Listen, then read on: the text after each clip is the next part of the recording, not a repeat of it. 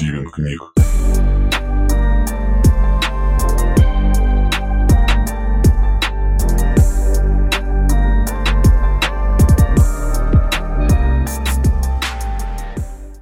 Алексей Адамов. Рентабельный актив.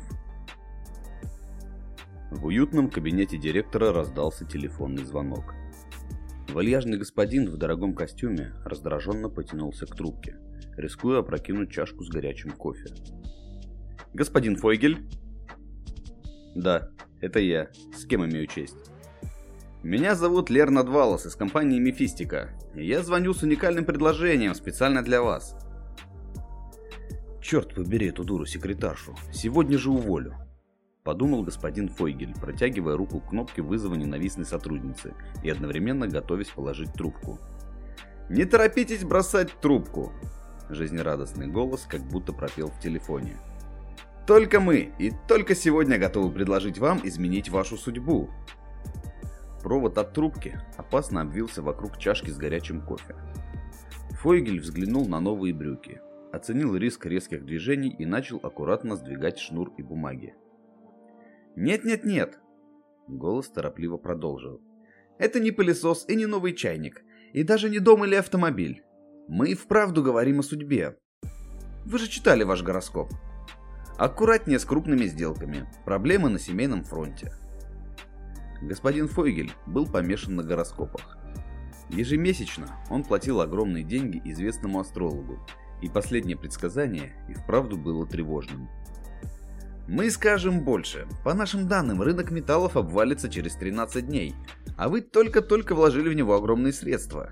Также ваша жена узнает о ваших приключениях в минувший четверг, и вас ждет тяжелый, дорогостоящий развод, который высосет из вас все нервы и добрую половину состояния. И я умоляю вас, осторожнее. Если будете сильно гневаться, прольете кофе на брюки. Все тем же бодрым голосом продолжил Валос. «Это шантаж? Да как вы смеете? Откуда?» Господин Фойгель дернулся, и злополучный кофе все-таки пролился ему на брюки. Он взвизгнул от боли и обиды. Темное пятно медленно растекалось по правой штанине. «Ни в коем случае. Считайте, что у нас свои источники в правительстве, спецслужбах и в космосе. Мы лишь хотим предложить вам взаимовыгодную сделку. Да. И в качестве небольшого комплимента курьер уже поехал в ваш любимый магазин за новыми брюками. Джакомо Пьяцони, не так ли? Светло-серый. Под пиджак и жилет. Ваши размеры мы возьмем в карточке VIP клиентов магазина. Также курьер привезет великолепную мазь от ожогов. «Да как же! Вы что, следите за мной?» С некой долей обескураженности спросил Фойгель. Его руки шарили по ящикам в поиске салфеток. Нет-нет, что вы, мы просто готовились перед тем, как сделать вам это предложение. И мы очень хорошо изучаем потенциальных клиентов. Наш товар, скажем так, очень специфичен, и мы рассчитываем на долгосрочное сотрудничество. Хорошо. Что конкретно вы предлагаете? Господин Фойгель наконец сдался. Салфеток не было. Он приложил к левой ноге первый попавшийся документ из папки на подпись. Мы предлагаем вам небольшое администрирование вашей судьбы с целью избежать финансовых, моральных и прочих возможных потерь.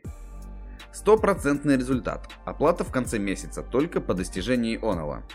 Если вам интересно, а я уверен, что вам интересно, наш менеджер будет у вас через 1 час 18 минут с предложением и стандартным договором.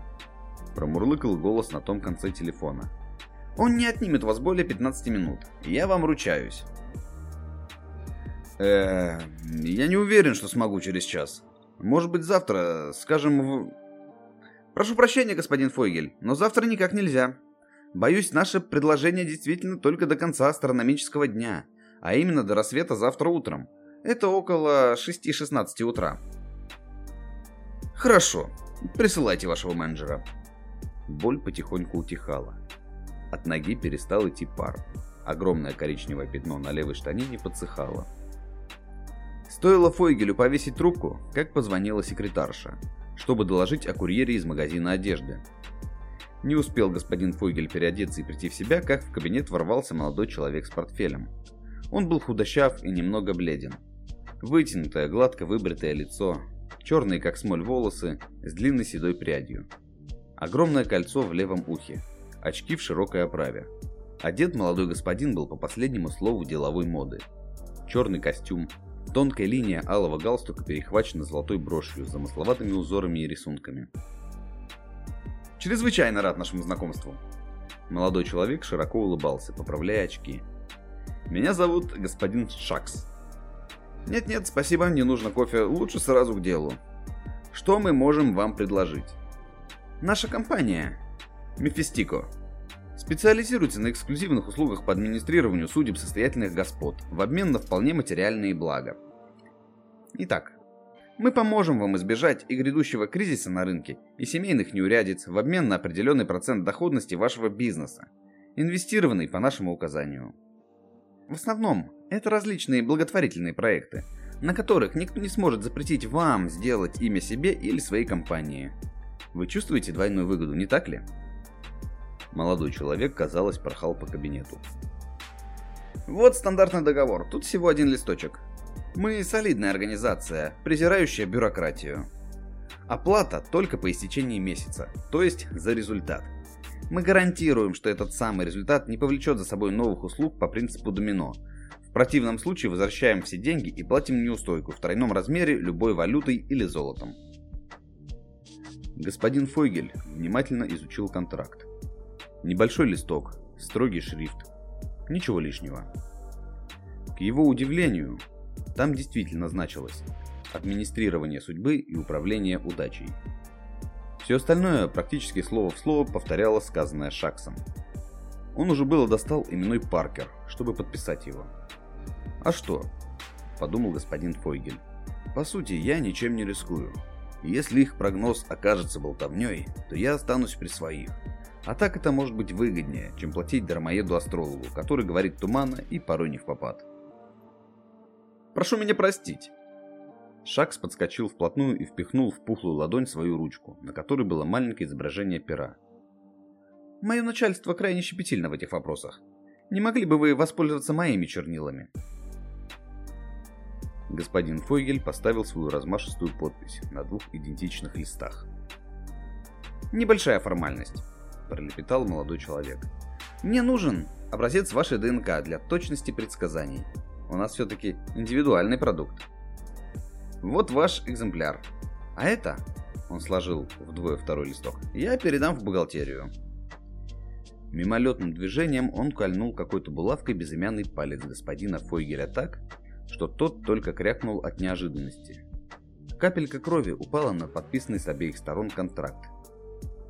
«Ничего-ничего, так даже лучше. Скрепили, так сказать». Широко улыбаясь, Шакс протянул салфетку. Булавка уже исчезла из его рук. Он испарился так же быстро, как появился. Спустя минуту лишь слегка зудящий палец да испачканный листок на краю стола напоминали о странном приключении. Рынок металлов действительно резко обвалился ровно через 13 дней. Однако какой-то олух внезапно разместил запрос именно на то количество акций, которое было у господина Фойгеля по старым завышенным ценам. Жена не учуяла чужие духи на пиджаке мужа, так как слегла с внезапным насморком. А домработница, которая докладывала ей о любовных похождениях хозяина, была поймана на воровстве и с треском уволена.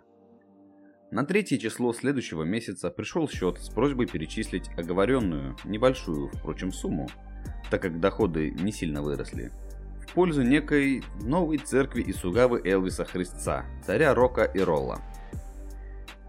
Генеральный директор Amnestis Фойгель Инк, не моргнув глазом, подписал поручение на оплату. Затем события приняли поистине странный оборот. Два главных конкурента заявили, что уходят из бизнеса, и Фойгель с легкостью получил большую часть их активов.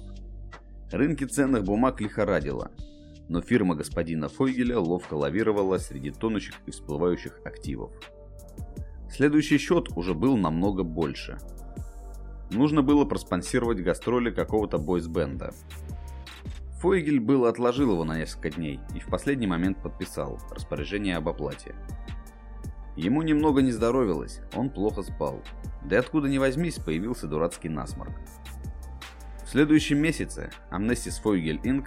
получила почти дармовой кредит и смогла купить хорошую долю в местном трубопрокатном заводе. Насморк прошел, как только Фойгель увидел счет от профсоюза балерин-трансвеститов «Лебедь-загадка» с просьбой перечислить им весьма солидную сумму. Фойгель сходу подписал его. Его мучили кошмары и бессонница. Каждый вечер он замирал с рюмкой за журнальным столом и невидящим взглядом утыкался в газету. За следующие несколько лет господин Фойгель сказочно обогатился. Его компания превратилась в огромного транснационального монстра. Все конкуренты были чудесным образом устранены. Фирма обошла антимонопольное законодательство и уверенно заняла место в первой пятерке на мировом рынке. Сам хозяин стал влиятельным человеком, к которому прислушивались министры и видные парламентские деятели. Он честно оплачивал счета компании Мефистика, которые сильно выросли вместе с Amnestis Foigel Inc и требовали перевести деньги в самые неожиданные места.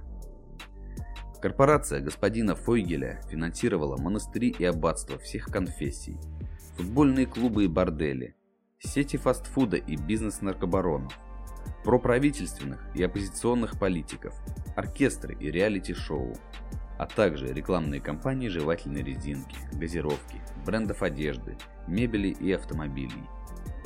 Один раз даже пришлось оплатить выступление того самого дармоеда-астролога, услугами которого Фойгель крайне дорожил в прошлом. За все это время от Мефистика не было ни звонков, ни писем, кроме ежемесячных счетов. С одной стороны, новоиспеченный олигарх понимал, на кого работает и что, скорее всего, ждет его в будущем, по ту сторону нашего мира. Его мучили кошмары, в которых ангел в виде его жены приговаривает его к вечной смерти, и труппа балерин-трансвеститов уносит в пылающую бездну, откуда слышится хихиканье Шакса. К слову сказать, он почти перестал изменять и вообще вел себя крайне благопристойно по сравнению с другими людьми его нового круга. Однажды он даже пошел в храм и попытался исповедаться. Но так и не смог связать двух слов и решил помочь церкви деньгами, дабы хоть как-то компенсировать свое предательство но когда ему принесли бланк для перечисления пожертвований, с удивлением обнаружил, что уже помогал этой организации по счету от Мефистика. Примерно таким же результатом увенчались его беседы с психологами-экстрасенсами. И те, и другие предлагали различными способами выкупить у нечестивого его душу или справиться с дизраптивными расстройствами. Но как только доходило до дела, выяснялось, что если и было что выкупать, то оно давно уже на активах Amnestis Foigel Inc. И сделать как было не получится. Фойгель продолжал пить. Врачи заговорили о проблемах с сердцем и печенью. Контракт с инфернальным благодетелем Фойгель хранил в сейфе в папке с золотым тиснением. Чуть ли не каждый день в офисе он перечитывал этот контракт. С лупой искал мелкий шрифт, символы в загогулистой подписи Шакса. Однако в нем не было ни слова про бессмертную душу. А дела шли слишком хорошо и легко. Да и господин Фойгель утешал себя мыслью, что жертвует собой ради семьи и близких. И это непременно будет принято во внимание. Лишь однажды, на 21 день рождения любимой дочери господина Фойгеля, в новый кабинет директора Amnestis Фойгель Inc. опять ворвался Шакс. Он был в том же костюме, очках, с той же седой прядью волос. Казалось, он вышел всего 15 минут назад и вернулся за забытой ручкой. «Я прошу прощения за беспокойство вас в столь важный день», — улыбаясь, начал он. Фойгель с радостным воплем накинулся на него, всем раздобревшим телом, заключив в объятия. «Дорогой мой Шакс, как же я хотел увидеть вас и ваше руководство, сводить вас в ресторан, закатить банкет, на ваших счетах нет никаких обратных контактов, черт их дери. Но я надеюсь, на сегодняшний же праздник вы придете?» Зажатого в могучих руках Шакса заметно передернуло. Он с трудом выпутался. «Любезнейший господин Фойгель. Но, конечно, я почту за честь оказаться на торжестве в честь прекрасной Арабеллы. Более того, я бы посмел спросить вашего разрешения переговорить с ней на известную тему. Ведь она единственная наследница вашего состояния. У меня есть для нее великолепный подарок, который исполнит ее главное желание и очень выгодное, известное вам предложение. Улыбка на лице директора мгновенно искривилась. В глазах замерцал ужас. Вам нужна ее душа? Моей девочки? Возьмите мою. Видите ли, достопочтимый господин Фойгель. Шакс приобнял дрожащего олигарха. Как я говорил вам во время нашей первой встречи, мы настроены на долгосрочное сотрудничество. К сожалению, годы немилосердны к вам, и однажды вы покинете сей бренный свет к его печали и скорби. Мы же привыкли заблаговременно заботиться о наших дорогих клиентах. В давние времена наша организация действительно практиковала прямые расчеты имманентными субстанциями, как вы изволили выразиться, душами. Однако, в последнее время данный актив сильно подвержен инфляции. Во-первых, предложение на рынке чересчур велико, а во-вторых, владельцы активов отдают их, не ставят их ни в грош и меняют на всякие безделушки.